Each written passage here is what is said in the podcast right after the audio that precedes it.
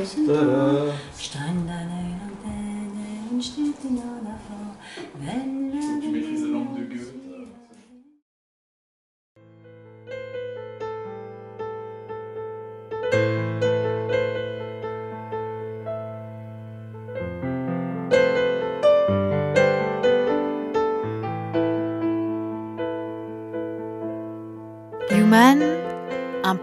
radio dédié à l'actualité et aux grands enjeux internationaux au travers du regard des acteurs de l'humanitaire. Une émission présentée par Pierre-Alain Gourion.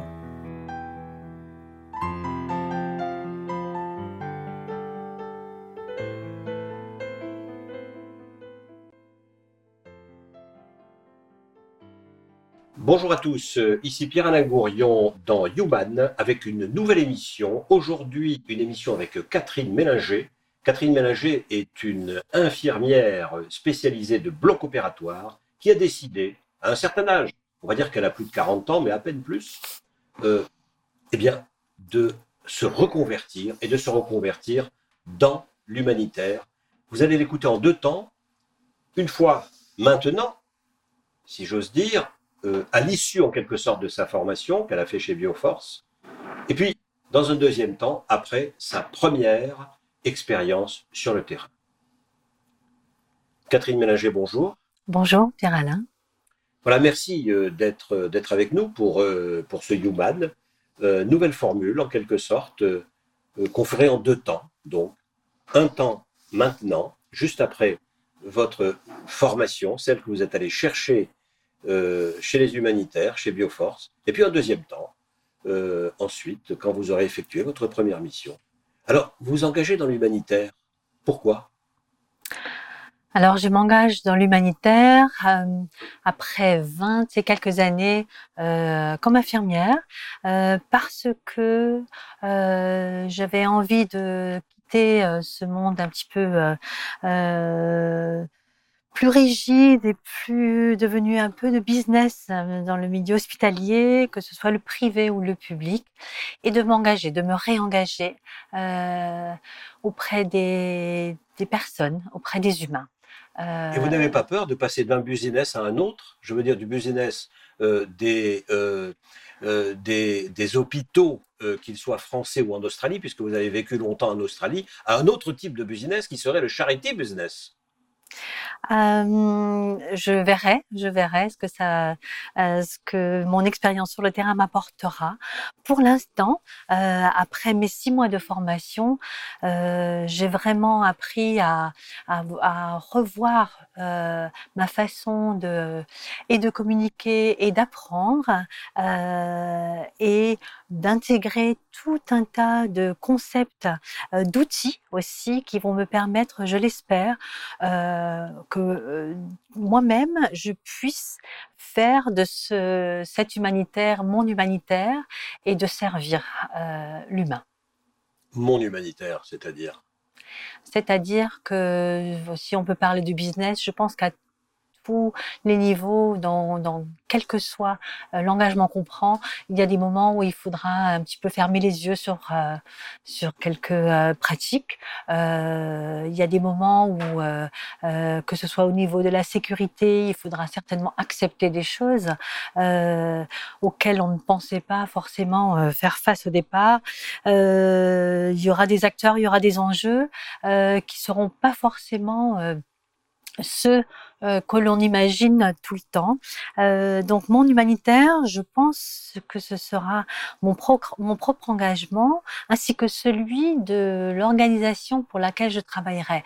C'est de rester euh, égal à soi-même et garder une éthique dans mon travail et pour moi-même. Pouvoir vous regarder encore dans la glace? Euh, oui, et surtout pouvoir regarder les personnes que j'ai en face de moi, euh, tout en tout en les servant. Je comprends. Alors, on va revenir, si vous le voulez bien, euh, sur votre parcours, ce qui fait qu'une qu'une Française, originaire de Colmar, je crois, donc voilà, change de métier euh, après tout un épisode vécu et familialement et personnellement euh, dans un pays lointain, l'Australie.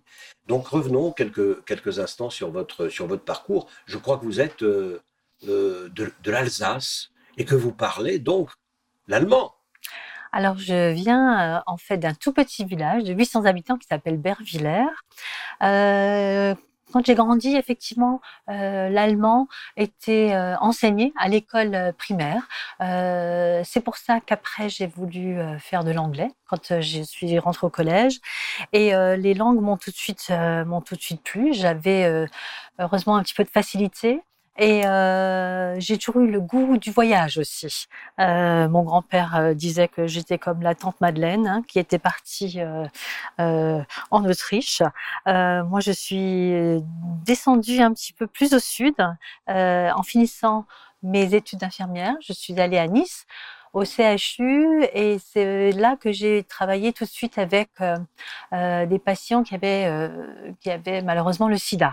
C'était les années où euh, les traitements étaient juste en train d'être mis au point.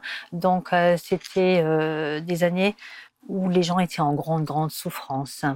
Et ça touchait des populations marginalisées, beaucoup d'homosexuels à l'époque qui n'étaient pas vraiment reconnus et acceptés. Ah oui, euh, mais aussi euh, euh, ce service était un service de médecine interne où on traitait les gens qui avaient des cancers et donc qui avaient été transfusés avec du sang contaminé. Et donc malheureusement. Donc responsabilité des hôpitaux là la responsabilité de, de, de, beaucoup de gens voire du ministre, euh, voire du, du, ministre de la santé oui euh, ce qui se passait, c'est qu'en fait, on se rend très bien compte que quand on est euh, auprès des patients, que euh, ben, cette finalité, c'était que des gens qui étaient en cours de, guérison hein, attrapaient le sida. Et donc, il fallait retraiter ces mêmes patients. Et donc, on, est face à des questionnements à 20 ans, 22 ans, hein, en se disant déjà, où va le monde euh, qu'est-ce que moi, à mon niveau, euh, je peux faire? Euh, Là, c'est simplement écouter, être présente, mais en se questionnant déjà sur le futur. Ce doit être difficile de commencer une carrière professionnelle d'infirmière spécialisée en commençant par des affections qui sont générées par le système hospitalier lui-même et par le système médical lui-même. Alors ça, c'était juste une partie, hein, une partie, parce que les gens qu'on qu soignait, c'était euh, euh, des gens qui étaient juste euh, malheureusement affectés par la maladie hein, au départ. Euh, donc euh, euh, le plus dur, c'était pas forcément ça. Le plus dur, c'est de, de concevoir que ben, la vie va s'arrêter pour des gens qui ont mon âge par exemple. Hein. Euh, quand on a des pathologies euh, euh, cancéreuses, ça peut aller de choses, de choses qui peuvent évoluer très très rapidement. et c'est là que aussi j'avais fait face à des gens qui me disaient euh, vis ta vie, vis, fais ce que tu veux, tu peux faire ce que tu veux, n'attends pas. Vous voulez dire des patients? Des patients, des patients. Qui vous disaient vis ta vie des patients qui me disaient, alors que ce soit euh, euh, des gens qui arrivaient euh, à l'âge de la retraite et qui avaient vécu une vie de travail, de, de euh, au service de leur famille, une vie de, bah, de quand même de, de, de, labeur, de routine, et euh, qui arrivaient à l'âge de la retraite et qui découvraient qu'ils avaient un diagnostic qui leur permettrait pas de, de, rester beaucoup plus longtemps sur, de poursuivre cette vie en profitant, comme on disait, euh, voilà, ou comme on peut le dire. Et donc, ces patients m'ont dit à plusieurs reprises de, d'aller, d'aller vers mes rêves, de poursuivre. Vos rêves, les voilà aujourd'hui, euh, en train de se réaliser d'une certaine manière, mais avant euh, d'en arriver là, sur votre sur votre engagement professionnel, vous l'avez eu vous l'avez eu en France, dans des blocs opératoires. Euh, vous l'avez eu en Australie, où vous avez vécu, je crois, euh, près de 20 ans. Vous avez fondé une famille. Et vous revenez aujourd'hui sur le territoire français pour repartir encore euh, à l'étranger dans le cadre de l'humanitaire. Donc, quelques mots peut-être sur, euh, voilà, sur, euh, je ne sais pas la différence entre les, les, les systèmes hospitaliers français et australiens. Alors, euh, ce sont des systèmes de santé, hein, pas forcément hospitaliers. Les systèmes de santé sont très différents oui. euh, parce qu'en France, on a quand même une couverture euh, euh, de santé qui permet euh, à beaucoup, beaucoup de gens d'être suivis. En Australie, c'est un petit peu le système à l'américaine où énormément de gens n'ont accès à rien et que tout est payant et que si on n'a pas de mutuelle qui n'est pas obligatoire et que de toute façon énormément de gens ne peuvent se payer. Donc euh, voilà, c'est un petit peu euh, une médecine à, deux vitesses. Euh, sinon, au niveau du travail en lui-même, c'est très similaire. voilà. Les techniques opératoires se ressemblent techniques opératoires sont mondiales maintenant. Euh, c'est euh, tout le monde se forme un petit peu partout. Les séminaires euh, euh des chirurgiens se font dans le monde entier. j'ai d'ailleurs rencontré, j'ai travaillé avec des chirurgiens qui allaient se former entre autres sur l'épaule à Nice, au CHU où j'avais travaillé déjà 20 ans auparavant. Après, ce qui change un petit peu aussi, c'est la législation, c'est-à-dire que il y a une attitude professionnelle qui est quand même dictée par euh, euh, je dirais, euh, la législation au niveau de l'attitude, c'est-à-dire que personne ne peut se permettre d'être d'être je vais essayer de le dire en, français, de faire du harassement, que ce soit verbal, que ce soit euh, avec des gestes un petit peu déplacés, etc. Ce n'est pas latin. L'Australie n'est pas un pays latin. Les gens font très attention à ce qu'ils disent et c'est vrai que euh, cette distance permet aussi une euh, peut-être un, rapport beaucoup plus beaucoup plus professionnel en fait. Donc, ça a des, de très bonnes choses. On, a, Vous voulez dire, vous voulez dire que le que le harcèlement, parce que vous avez employé un un, un, un, anglicisme avec harassment, donc le harcèlement en français, vous l'avez rencontré dans les hôpitaux français, si je comprends bien. euh, oui, je l'ai rencontré, mais bon, c'était il y a bien longtemps. donc, euh, vous l'avez rencontré. Oui, je l'ai rencontré. Euh, voilà, c'est-à-dire que le, le, le, vous dites que sur le terrain des comportements, voilà, le, monde anglo-saxon, pour aller vite, et le monde australien en tous les cas, était plus attentif à ça oui. à cette manière de se comporter. Oui, et euh, pour en revenir à la corrélation entre l'humanitaire, je pense qu'en commençant mes, euh, mes, ma formation à Bioforce, on voit que c'est primordial d'avoir euh, d'avoir un sens de ce que cela représente, d'avoir une bonne conduite soi-même aussi. de ne pas générer de mauvaise conduite de la part des autres et de faire attention vraiment à, à, rester à rester dans une euh, dans une communication qui soit pas ni biaisée ni euh, euh, comment dire de harcèlement soi-même. Je ne vais pas dire harassement cette fois-ci. donc voilà, c'est très très très important pour moi d'être d'être humain dans ce sens-là aussi.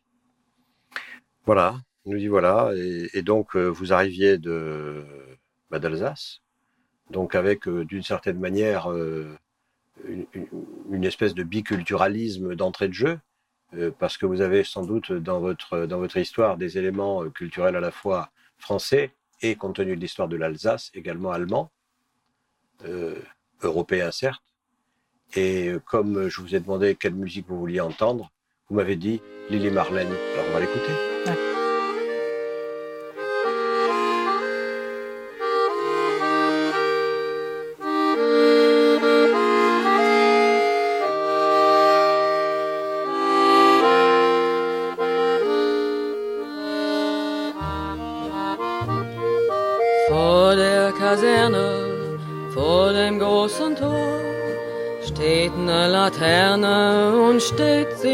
Davor.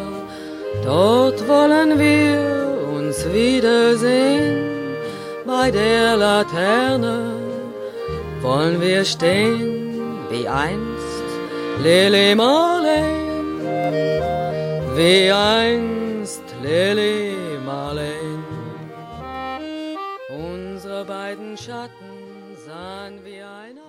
Voilà, nous sommes avec euh, Catherine Mélinger, euh, voilà, qui fait une reconversion professionnelle et, nous avons écouté, nous avons écouté Lily Marlène. Vous l'avez entendu aussi.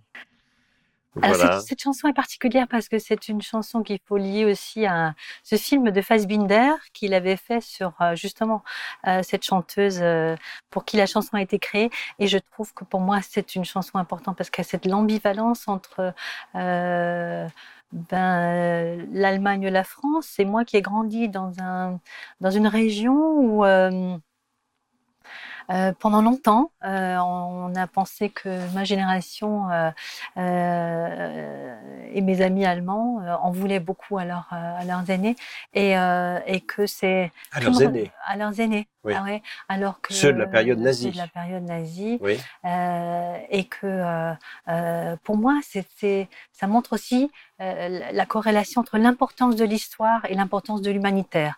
C'est de se dire que tout n'est ni blanc ni noir. Énormément d'Allemands ont aidé, ont aidé les gens à passer en, en France et dont, et dont des gens qui passaient chez mon grand-père dans la cave. Il y avait quelques résistants qui passaient. Des résistants allemands que votre grand-père cachait dans sa maison et dans la cave de sa des maison. résistants juifs hein, qui passaient, Juifs. euh, qui passaient euh, euh, de temps en temps dans la cave. Et maman me disait qu'elle ne, elle a passé quelques années sans parler. Elle avait tellement peur euh, à l'école primaire qu'elle ne parlait pas en dehors de Par sécurité. Ah, par sécurité. L'enfant sentait, Voilà. la petite enfant sentait qu'il fallait pas parler. Ben, pour pas euh, dire quelque chose et, euh, et que qu'on entende qu'il y ait quelqu'un qui passe dans cette cave ou qui soit dans cette cave, même si c'était ponctuellement. Est-ce que cet engagement et ce courage euh, de juste de votre grand-père à cette époque a pu jouer un rôle dans votre histoire à vous et dans votre choix d'aujourd'hui? Euh, je ne sais pas, peut-être. J'y ai jamais pensé, euh, mais je pense que euh, on est toujours imprégné de l'histoire familiale et qu'on est, on est imprégné de, de, de notre histoire. Voilà. Alors, on en arrive nécessairement eh bien, à, ce, à ce choix que vous avez fait, que vous êtes en train de faire, de faire une formation, une formation qui vous emmène euh, vers l'humanitaire. Donc, parlez-nous, si vous le voulez bien, de cette formation, de pourquoi vous vous êtes engagé là-dedans et de comment ça se passe. Bioforce m'a beaucoup plu de par sa formation en elle-même qui euh, permettait d'être très pratique. Euh, on a eu des applications terrain, euh, c'est-à-dire des formations où on se retrouvait avec d'autres personnes, euh, que ce soit des logisticiens, que ce soit des gens qui étudiaient les ressources humaines, ressources financières, euh, et entre nous, on devait rapidement, dans des situations d'urgence, euh, de trouver comment on pouvait fonctionner, manger, dormir ou, euh, ou aller euh, trouver des solutions, faire de la collecte de données auprès de villageois dans des petits villages d'ébauche, par exemple, qui nous ont reçus d'une façon un petit peu surprise au, départ, d'avoir des relations aussi de partenariat avec des petites mairies locales. Et donc, c'est vraiment un entraînement. Euh, comme sur le terrain, peut-être pas complètement comme, mais qui nous nous mettait dans une situation euh, où il fallait vraiment se euh, se débrouiller rapidement et ensemble et travailler ensemble. Une mise en situation, en quelque sorte, de, de- de- d'un groupe. D'un groupe. Et vous avez ressenti voilà, le- le- le- la force de ce groupe?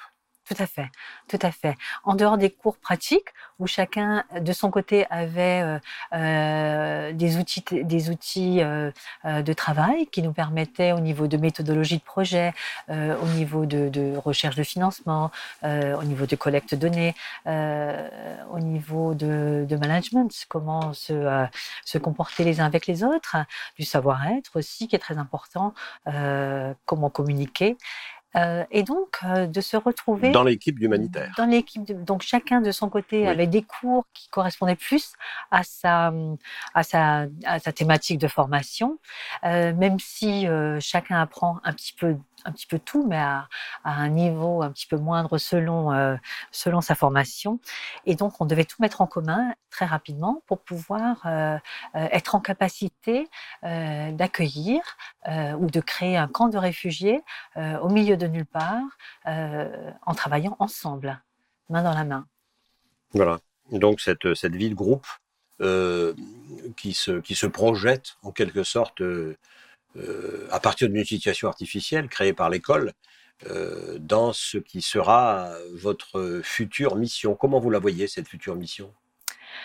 Alors cette future mission, d'abord j'espère en trouver une rapidement parce que c'est pas toujours euh, évident Rien en sûr sortant de formation. Ben, parce que le monde humanitaire a changé aussi, est en train de changer. Euh, moi, je la vois euh, toujours en lien avec la santé. Euh, c'est vraiment mon expérience qui me permettra, j'espère, de conjuguer mes capacités d'adaptabilité, de, de coordination. Déjà, dans les services d'urgence ou de bloc opératoire, on travaille avec beaucoup de monde et il faut que ça fonctionne bien pour que ça parce que les conséquences peuvent être dramatiques sinon pour euh, le patient. Euh, et d'allier ça avec justement cette méthodologie de projet, avec, euh, avec l'ONG avec laquelle je vais travailler, pour pouvoir faire des projets euh, pour les, les gens sur le terrain, des projets qui seront adaptés à ce qu'ils ont besoin, des projets qui soient liés soit à l'urgence, que ce soit pour les épidémies, soit de la réhabilitation, donc d'avoir des dispensaires, des euh, Vous avez un- une envie, plus dans l'urgence, plus dans la réhabilitation? Parce que c'est un peu deux, deux- deux compartiments euh, importants de l'humanitaire. Euh, les humanitaires traditionnels, on va dire, euh, qui faisaient dans l'urgence, les années 70, euh, Kouchner et compagnie, euh, les French Doctors, et puis, et puis, et puis les missions de développement, les missions visant à redonner de la vigueur économique aux pays en voie de développement en particulier. Vous avez un choix, vous, plutôt? Moi, je n'ai pas de choix. Non, Oui. j'ai pas de choix. De toute façon, l'humanitaire change. C'est ce que je, je voulais vous dire tout à l'heure. C'est qu'en fait, euh, cette urgence, cette réhabilitation et ce développement sont de plus en plus imbriqués. Euh, la volonté d'aujourd'hui, c'est de euh, passer d'un d'un moment euh, où il faut aider rapidement pour la survie euh, des personnes euh, auxquelles on vient apporter ce- cette aide, euh, à l'aide que eux veulent suite à ça, ou euh, qui soit une aide adaptée à leurs besoins et qui soit une aide à long terme euh, pour pouvoir partir. Pas partir en laissant les choses telles qu'elles sont, mais partir euh, en en n'ayant pas d'ingérence dans leur façon de vivre plus tard, en ne faisant pas plus de mal que de bien. Euh, do no harm, c'est un des principes humanitaires qui est important aussi, c'est de, de, laisser euh, un engagement en tout cas de qualité, euh, de pouvoir euh, avoir une redevabilité envers ces personnes pour qu'elles puissent elles-mêmes continuer à s'occuper d'elles. Euh, donc apporter plutôt du soutien, un support, un renforcement de capacité. Donc euh, apprendre à, apprendre à pêcher plutôt que fournir du poisson. tout à fait. Tout à fait. Donc euh, moi j'ai pas de j'ai pas d'envie particulière. C'est pas je pense pas que ce soit le propos pour moi. Le propos est plus de de de- d'être dans un projet qui soit euh, qui soit qui tienne à cœur aux, aux gens. Est-ce que vous avez croisé dans votre formation, parmi les divers profils psychologiques, euh, que, que, que- que- voilà, il y avait qui d'ailleurs dans ces formations? Les différents profils psychologiques, les âges, les origines. Euh, Est-ce qu'il y avait des cow-boys justement qui voulaient partir euh, Enfin voilà, c'est un, ça m'y fait penser. Je ne crois pas. je ne crois pas. Je pense que le concours prépare déjà à, à ce qui est euh, une, un tri, je pense, un triage des personnes euh, et que ceux qui veulent euh, sauver tout le monde et très vite euh, à n'importe quel prix euh, euh, peuvent aller peut-être se diriger vers d'autres horizons. Euh, mais aussi, euh, je pense que euh, ce qui est très riche, euh, dans les gens qui ont été triés, c'est que vraiment il y a tous les âges, toutes les nationalités, énormément de gens qui viennent quand même d'Afrique, avec des gens qui ont énormément de bagages, énormément d'expérience sur le terrain euh, et qui viennent renforcer eux-mêmes déjà à Bioforce leur capacité à, à avoir peut-être une, euh, légitimité euh, et une formation qui leur permettent de- d'avoir les postes qui étaient auparavant occupés par des expatriés. Et ça, c'est très bien. C'est très bien. Euh, c'est ce qu'il faut. Euh, c'est que euh, ces personnes avec qui on a travaillé ou étudié en tout cas dans, à mon sens, m'ont apporté énormément de, de, chaleur, de rigueur, de, comment on peut dire en français, un regard déjà euh, local, un regard intérieur sur ce qui se passe, sur une réalité euh, qui est euh, celle du terrain, euh, parce qu'ils savent, ils savent comment les choses se passent, ils savent euh, qu'est-ce qui peut être difficile en étant expatrié, de pas venir avec ses idées ou venir avec son son bagage et de penser que bah nous on sait, on sait mieux que les autres, bah non, euh, voilà. Et, surtout, de, continuer à les écouter. D'une certaine manière, euh, il semblerait que, la formation vous ait apporté autant par euh, le contact que vous avez eu avec vos, je ne sais pas comment il faut dire, vos camarades de formation, surtout ceux qui venaient du, du Sud, que les cours eux-mêmes et que la formation stricto sensu elle-même. Autant, je pense, hein? oui. Mais je pense que dans la vie, c'est un petit peu pareil aussi. Il y a vraiment, euh, euh, c'est à nous de, de, de, nous former intellectuellement, euh, sans connotation critique, d'avoir de, cette formation académique et d'avoir de la conjuguer avec l'expérience. Et c'est ce qui fait qu'on est beaucoup plus, beaucoup plus adapté et adaptable. Et pour moi, c'est primordial. Est-ce que pour vous, dans le, dans le regard des, des, ONG, des organisations non gouvernementales, comment dire, euh, d'origine occidentale, euh, il y a souvent un regard euh, justement ethnocentrique, ce regard que vous dénonciez à l'instant, consistant à, vouloir faire comme si on apportait la bonne parole, comme si on était des missionnaires. cette espèce de d'idées post-colonialistes euh, comme quoi on est, euh, on sait mieux, mais je pense de moins en moins.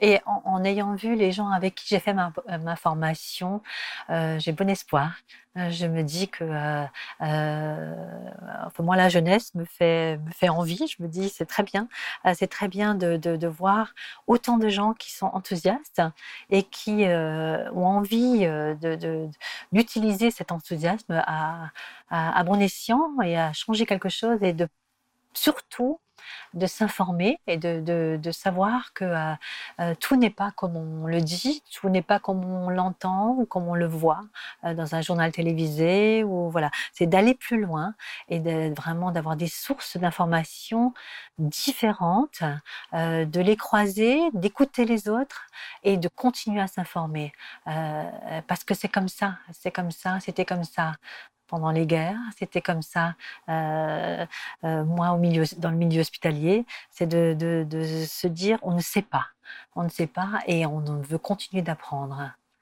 Et la vérité n'est pas nécessairement à l'ouest. Ah non, non, non, certainement pas.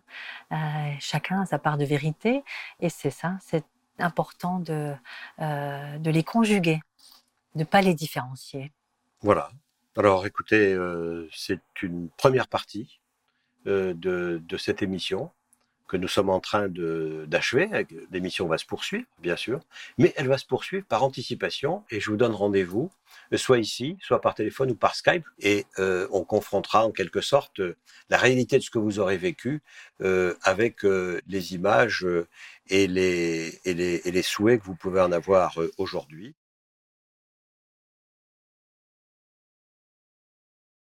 Eh bien, Catherine Mélanger, euh, je suis euh, bien content de, vous retrouver. Euh, voilà, on est presque un an après.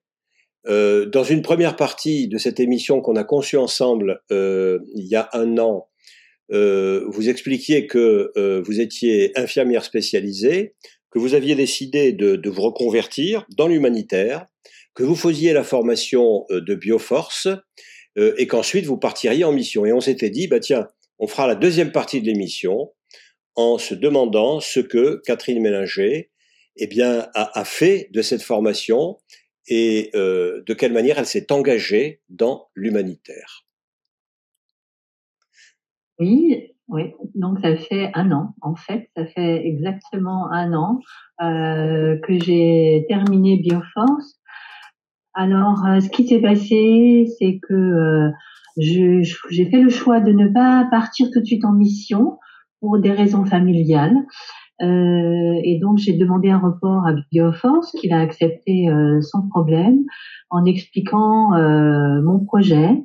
Et donc je suis partie travailler dans le sud de la France. J'ai trouvé une mission de quelques mois dans une clinique spécialisée en psychiatrie, mais une clinique avant-garde qui propose à ces patients de d'essayer de, de corriger les, les, euh, les problèmes euh, par différents moyens que juste la clinique et les, médicaments, par l'hypnose, par euh, des groupes de parole. Mais quel rapport avec l'humanitaire? Alors ça, c'était dans, dans, mon, dans mon idée, c'était de pouvoir mieux gérer les réfugiés, de d'avoir une, une, aide psychologique qui était euh, que j'étais capable de donner, justement sans être euh, quelqu'un qui prescrit, mais par une écoute, euh, en ayant des moyens différents, en reconnaissant déjà les difficultés que ce soit au niveau de la dépression, que ce soit au niveau du stress, euh, au niveau peut-être aussi des, des, des problèmes qu'il peut y avoir d'abus de, substances, des addictions. Et donc voilà, c'était c'était mon but, c'est d'avoir euh, un meilleur moyen de soutenir les personnes en difficulté et vulnérables, ainsi que les gens qui travaillent euh, dans l'humanitaire, euh, qui apparemment euh, euh ont aussi souvent des, des difficultés psychologiques. Voilà, donc ça c'est la, la, première la première mission que vous avez faite, c'était plus, plus une mission rémunérée ou plus un stage? C'était une mission rémunérée. Ça, c'était moi qui l'ai trouvé. Euh, c'était pas en lien avec Bioforce, ça c'était mon euh, mon, euh, mon parcours personnel que je voulais euh, approfondir et étoffer pour être mieux à même de, de, poursuivre une mission humanitaire avec des compétences plus que techniques, des compétences psychologiques. Et ensuite, donc, vous avez fait donc cette, cette période en psychiatrie, et, et ensuite, donc, avez-vous été, êtes-vous parti à l'étranger Qu'est-ce qui s'est passé? Alors, je suis partie. Euh, j'ai continué, donc j'avais sept ans, cette année de disponible avant de partir à l'étranger. Donc, ce que j'ai fait, je suis rentrée en Australie pour la première fois depuis quatre ans parce que j'ai retrouvé mes enfants. Et j'ai passé tout le mois de décembre entre les feux, les célébrations de des fêtes de fin d'année et aussi en profitant de ce séjour pour euh, prendre des contacts euh, professionnellement avec euh, des anciens collègues et aussi en, en, voyant quels étaient les projets qui étaient déjà en place pour voir ce que je pouvais apporter dans le futur et dans mon parcours et, et, et dans le temps, de voir ce qui était déjà en place et ce qui était possible de faire. D'accord. Donc euh, voilà, ça c'était mon, mon, deuxième euh, euh, deuxième point, mon, ma réflexion qui était euh, importante par rapport à mon projet d'avenir. D'accord. Et donc ensuite, ensuite le confinement est arrivé? Alors pas tout de suite. Donc quand je suis rentrée, j'ai tout de suite euh, postulé euh, à une, une, ONG qui s'appelle Mercy Ships parce qu'un ami australien m'en avait parlé. Redites-moi le nom. Avec, en me donnant Mercy Ships. Euh, c'est euh, c'est une ONG euh, américaine. C'est un gros bateau hôpital euh, qui qui maintenant euh, a une grosse activité euh, hospitalière au large de l'Afrique. Euh, et donc le dernier bateau s'appelle Africa Ship.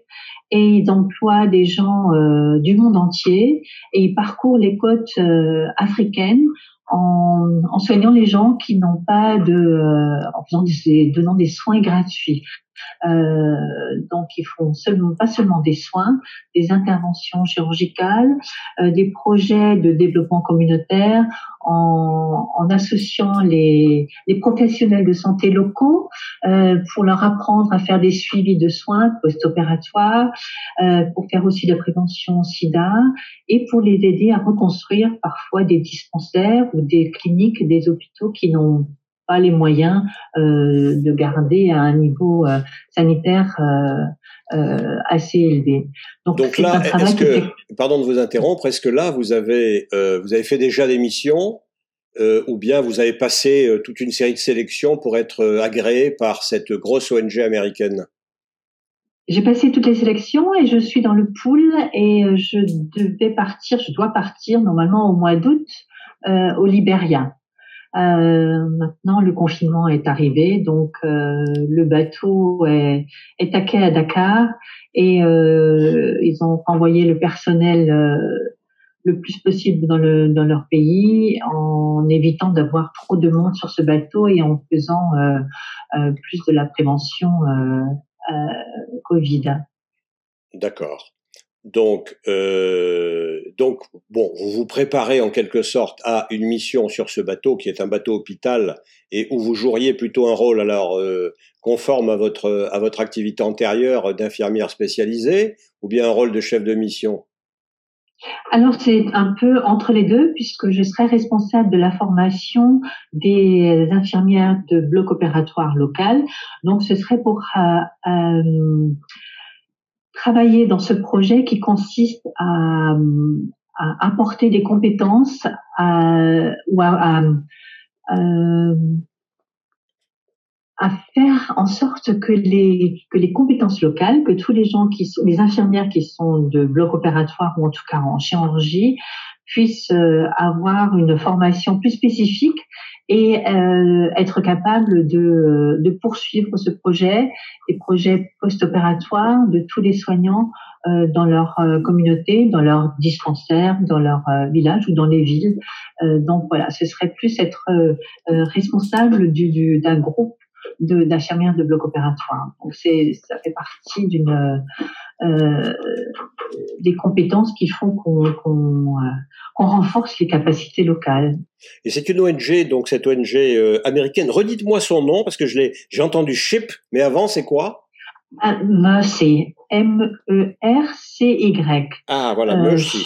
Ce, sont les bateaux, on dit les bateaux de l'espoir en français. D'accord. Et c'est financé, c'est une grosse euh, ONG américaine, euh, financée comment, vous le savez? Alors c'est financé par des dons. Euh, c'est euh, financé par des dons de laboratoires, euh, des dons publics, des dons privés, euh, des dons qui sont faits aussi euh, au niveau des, car des carburants, au niveau des, du matériel qui sert à la construction. C'est un, un, énorme bateau qui a cinq blocs opératoires, qui emploie, qui a 500 mètres de long. Et donc, il y a aussi des, des choses qui sont facilitées par les gouvernements locaux euh, il n'y a pas de frais de port.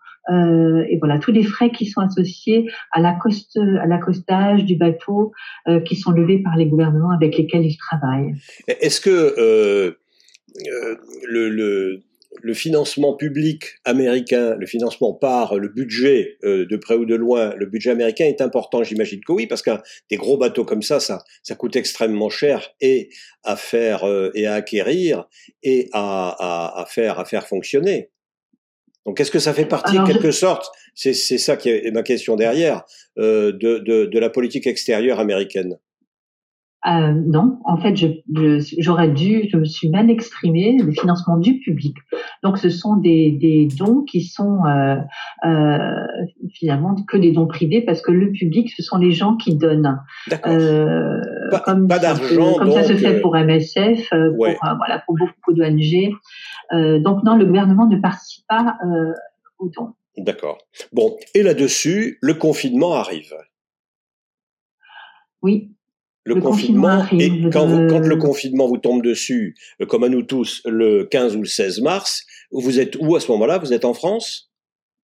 Je suis en France, je suis euh, dans le sud-ouest euh, et donc euh, je travaille euh, dans plusieurs, j'ai plusieurs petites missions localement parce que je viens d'acquérir voilà un appartement. Et je suis inscrite à la réserve sanitaire. Je suis inscrite à l'appel médical, qui est une agence euh, euh, de travail intérimaire, et je suis inscrite à la plateforme euh, de, des APHP pour répondre aux besoins de APHP, ça veut dire les hôpitaux, des hôpitaux parisiens, des hôpitaux publics parisiens qui ont lancé une plateforme pour pouvoir s'inscrire et et les aider dans le cadre du, du Covid.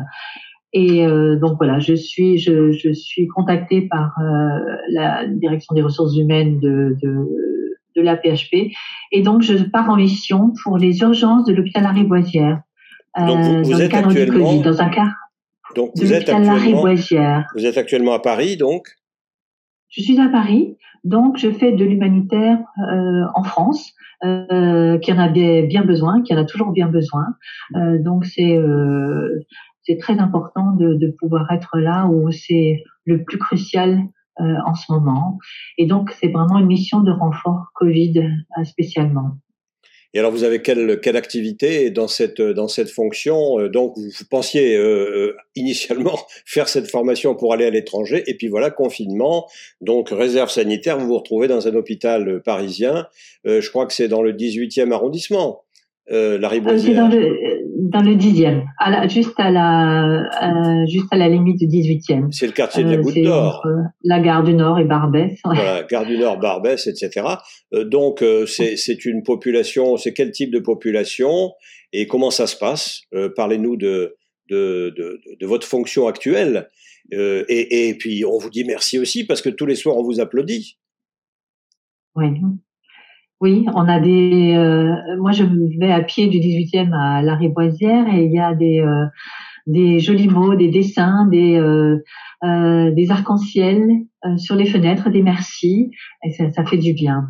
Alors moi, je suis en tant qu'infirmière aux urgences. Cette fois-ci, je suis pas en tant que chef de projet. Tout est organisé au sein de la PHP. Donc voilà, moi j'y vais cette fois-ci en tant que soignante. Et euh, c'est un, une population qui est très variée. Le quartier, euh, euh, selon les, les rues dans lesquelles on, on, on, s'égare ou on s'égare pas, euh, et, et peut, être plus cossu ou moins cossu, mais euh, les urgences sont euh, euh, sont ouvertes à tout le monde. C'est c'est le plus grand service des urgences de Paris. Donc en fait, euh, on, le SAMU prend les gens là où on peut les accueillir. Euh, la population est un mix entre voilà des gens qui sont euh, dans la rue, on en a aussi, euh, des gens qui ont attrapé euh, ce Covid d'une façon euh, euh, ou d'une autre. Hein. On sait maintenant comment comment comment ça fonctionne avec toutes ces gouttelettes et hum, et donc, on, on a euh, vraiment un triage qui est fait d'emblée pour éviter que les gens qui n'aient pas de symptômes Covid soient tout de suite mis de, dans, un, dans des pièces euh, et des box à part pour éviter de contaminer encore plus le reste de la population. Euh, ce qui est, qui est assez incroyable, c'est qu'on travaille euh, en commun avec euh, d'autres personnes qui viennent de partout, comme moi, euh, des gens qui sont euh, élèves kinés, des gens qui sont élèves euh, infirmiers, des étudiants en médecine, euh, des gens qui viennent d'Île-de-France et de partout, et que tout ça fait une équipe. euh, on, on dit toujours dans l'humanitaire, il faut être capable de s'intégrer à des, des équipes pluridisciplinaires et interculturelles, et on l'est aussi euh, en quelque sorte. Il faut très vite travailler ensemble et être très vite efficace. Et alors, vous qui avez euh, eu une expérience euh, assez forte, euh, à la fois des hôpitaux français, des hôpitaux, ou en tous les cas du système de santé australien, et maintenant, à nouveau, d'un hôpital français partant de, de, de coronavirus, est-ce qu'il y a des différences? Vous comprenez le sens de ma question? Je comprends, c'est un petit peu difficile à dire parce que euh, en Australie, ils ont été très très peu touchés euh, par le coronavirus. Ils ont eu très très très peu de décès. Je reste en contact avec euh, avec mes amis euh, qui travaillent dans le système de santé australien et euh, ils n'ont pas besoin de faire face aux mêmes euh, aux mêmes problèmes qu'ici. C'est incomparable. Ils ont eu que, je crois que hier ils avaient que 64 décès en tout. On est à 17 000 ici. Ah oui.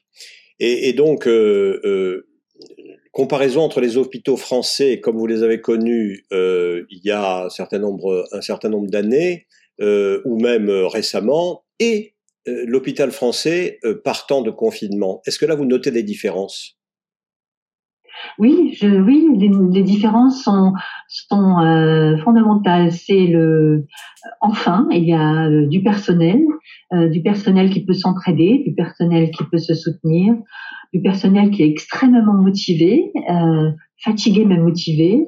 Et euh, c'est une euh, voilà, cette contradiction entre une, une, crise qui est quand même très complexe et qui est nouvelle, où il y a beaucoup de logistique au niveau des de l'habillage, du déshabillage, des précautions à prendre pour chaque pour chaque patient porteur du virus et cet entrain, cette solidarité euh, continuelle qu'on voit avec euh, ce positivisme et, et, qui porte, qui porte tous les jours les gens à retourner et à continuer à travailler, même si on sait que ça va encore durer.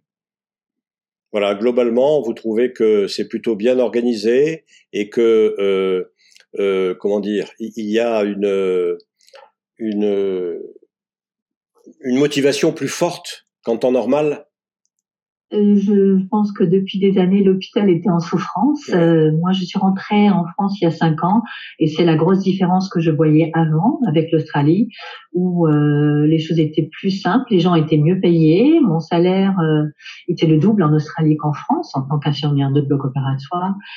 Et euh, voilà, tout ce qui s'est passé ces cinq dernières années où j'ai vu un peu s'installer une espèce de euh, de lassitude, de euh, presque de désespérance, euh, pas seulement à l'hôpital, mais surtout dans dans les EHPAD. Hein. J'ai fait quelques missions dans des EHPAD où on est vraiment très peu de personnel par rapport au travail qu'il y a.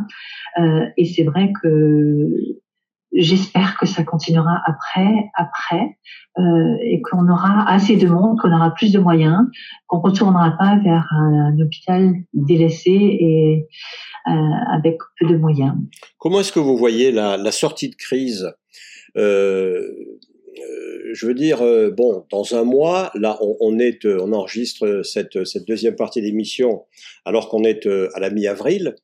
Euh, bon, l'exécutif euh, français euh, a dit que vers la mi-mai devrait commencer un début de déconfinement. Comment est-ce que vous voyez le comment dire la, la, reprise de l'activité normale de l'hôpital euh, s'il n'y a pas de, de, de, de gestes faits par le pouvoir exécutif et par l'État en direction euh, des hôpitaux et en direction du personnel ouais, c'est une, une bonne question. Je ne sais pas.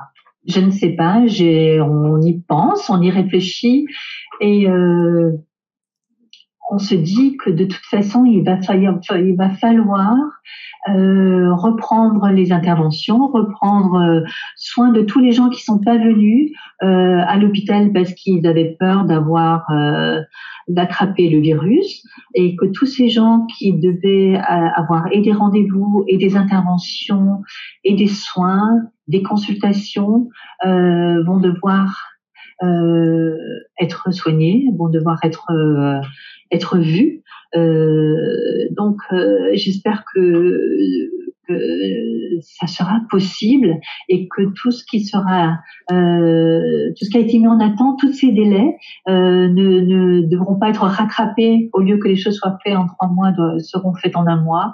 Et que cette charge de travail, toutes ces interventions opératoires qui ont été reportées, qu'on va pas se retrouver avec des programmes surchargés avec pas plus de personnel. Euh, donc c'est une crainte. Hein. C'est une crainte pour les gens que, euh, oui.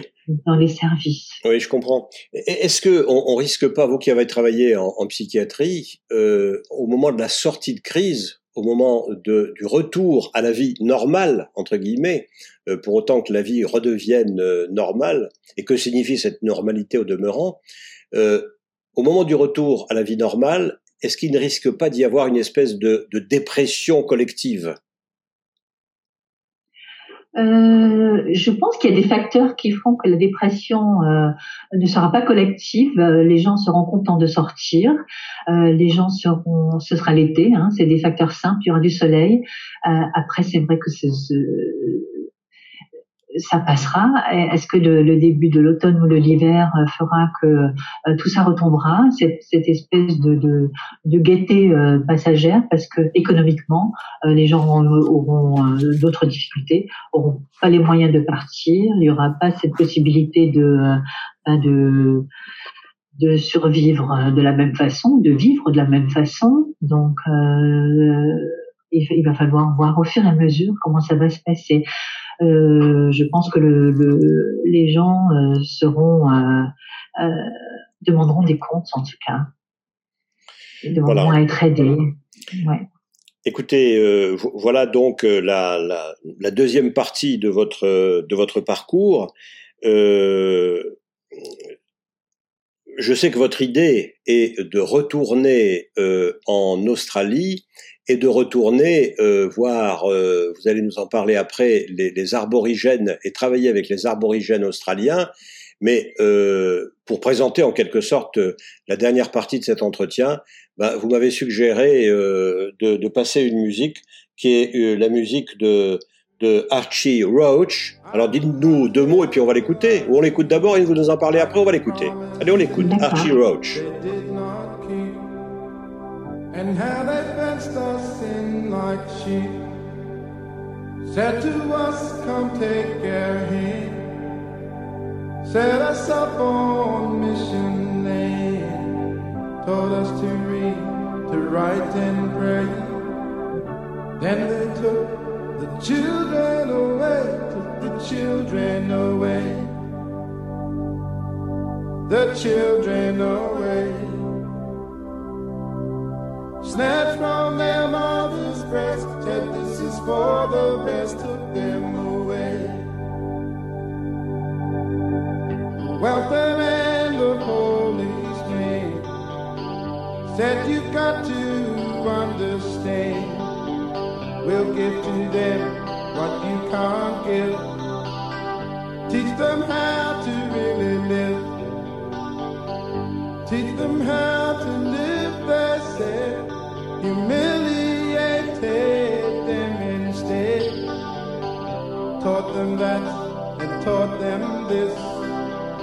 And others taught them prejudice. You took the children away the children away.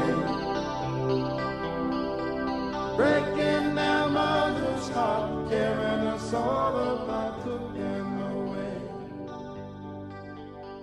Qui c'est ce, ce, Archie Roach, euh, euh, Catherine Méninger Archie Roach est un chanteur aborigène qui euh, fait partie de la génération des enfants volés. Les enfants aborigènes ont été enlevés pendant des années à leurs parents, à leur famille, euh, parce que le gouvernement australien avait l'idée euh, de les intégrer petit à petit dans leur euh, dans le système blanc. Donc, euh, c'était de les mettre d'abord dans des missions. Euh, donc ils allaient dans les communautés aborigènes, on, prenait littéralement les enfants, on volait les enfants à leurs parents, et ils étaient mis dans des missions euh, où on les habillait, on leur apprenait à, à écrire, à parler. Et, ça c'était. Ça c'était, pardon de vous couper, euh, ça c'était à l'époque de quoi? De la colonisation de l'Australie? C'était en quelle, en quelle année ça En quel siècle? Ah, ça a duré, euh, ça a commencé euh, dans les années 1900-1910, ça a duré jusqu'en 1970. Ça a duré très longtemps. Et donc l'idée, c'était de euh, d'intégrer la population aborigène, en tout cas les nouveaux, les nouvelles générations, à la génération blanche. Et que dit cette chanson? Que disent les paroles de cette chanson? Les, les, alors, ça dit que c'est une histoire vraie. Ce que je vais vous chanter est une histoire vraie. Euh, qu'on a pris nos enfants et, euh, et qu'on les a arrachés à leur mère. Euh, que c'était la volonté des, des, blancs de faire ça et qu'il est important que que ces enfants reviennent, qu'il faut que ces enfants reviennent, the children come back, que les enfants puissent rentrer. Et Archie Roach a été volé à sa famille et quand il chante, il chante cette chanson, elle, elle a, elle a beaucoup de d'impact parce que il a une voix euh, très très belle et il chante en, en s'accompagnant tout simplement à la guitare. C'est devenu une chanson très symbolique. Il y a eu un film qui a été fait euh, qui s'appelle The Rabbit Proof Fence. Et en fait, euh, les enfants qui ont qui ont voulu s'échapper des missions. Il y a eu l'histoire vraie aussi de trois petites filles euh, qui ont suivi euh, cette barrière que mettaient les Australiens pour que pour empêcher les lapins qui avaient la myxomatose de passer d'un champ à un autre, d'un côté à un autre. Ils avaient euh, encadré certains endroits dans le centre de l'Australie euh, pour euh, éviter que les lapins ne passent. Et ces petites filles ont suivi cette barrière euh, le long de cette barrière des lapins euh, pour retourner à leur famille parce que c'était leur, leur façon de se guider pour pouvoir rentrer chez elles. C'est un très beau film, Rabbit Proof Fans.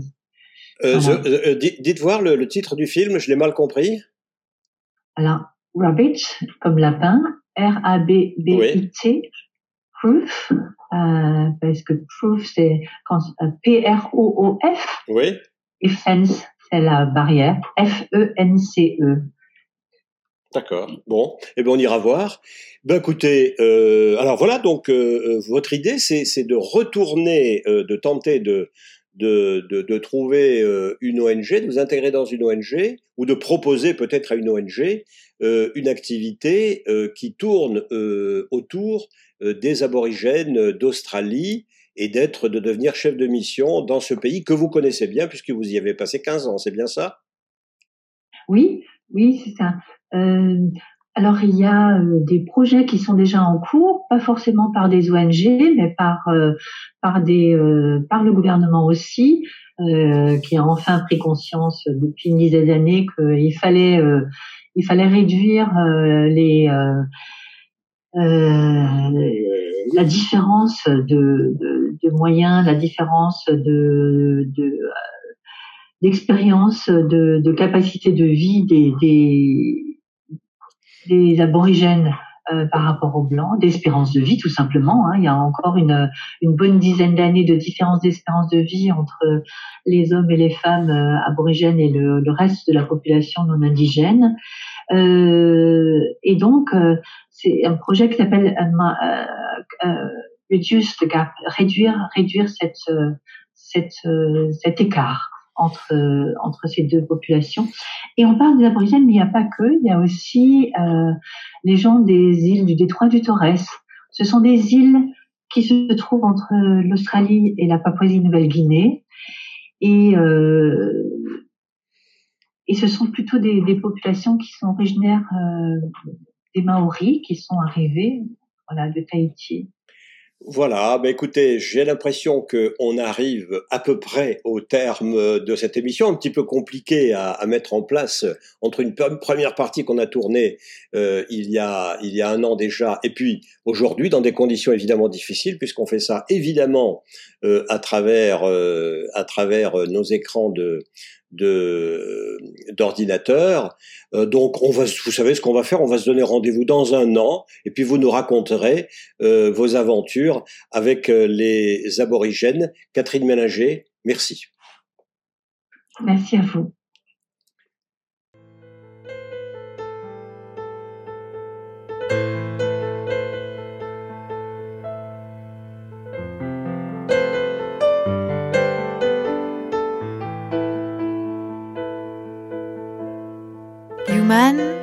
Un podcast radio dédié à l'actualité et aux grands enjeux internationaux au travers du regard des acteurs de l'humanitaire. Une émission présentée par Pierre-Alain Gourion.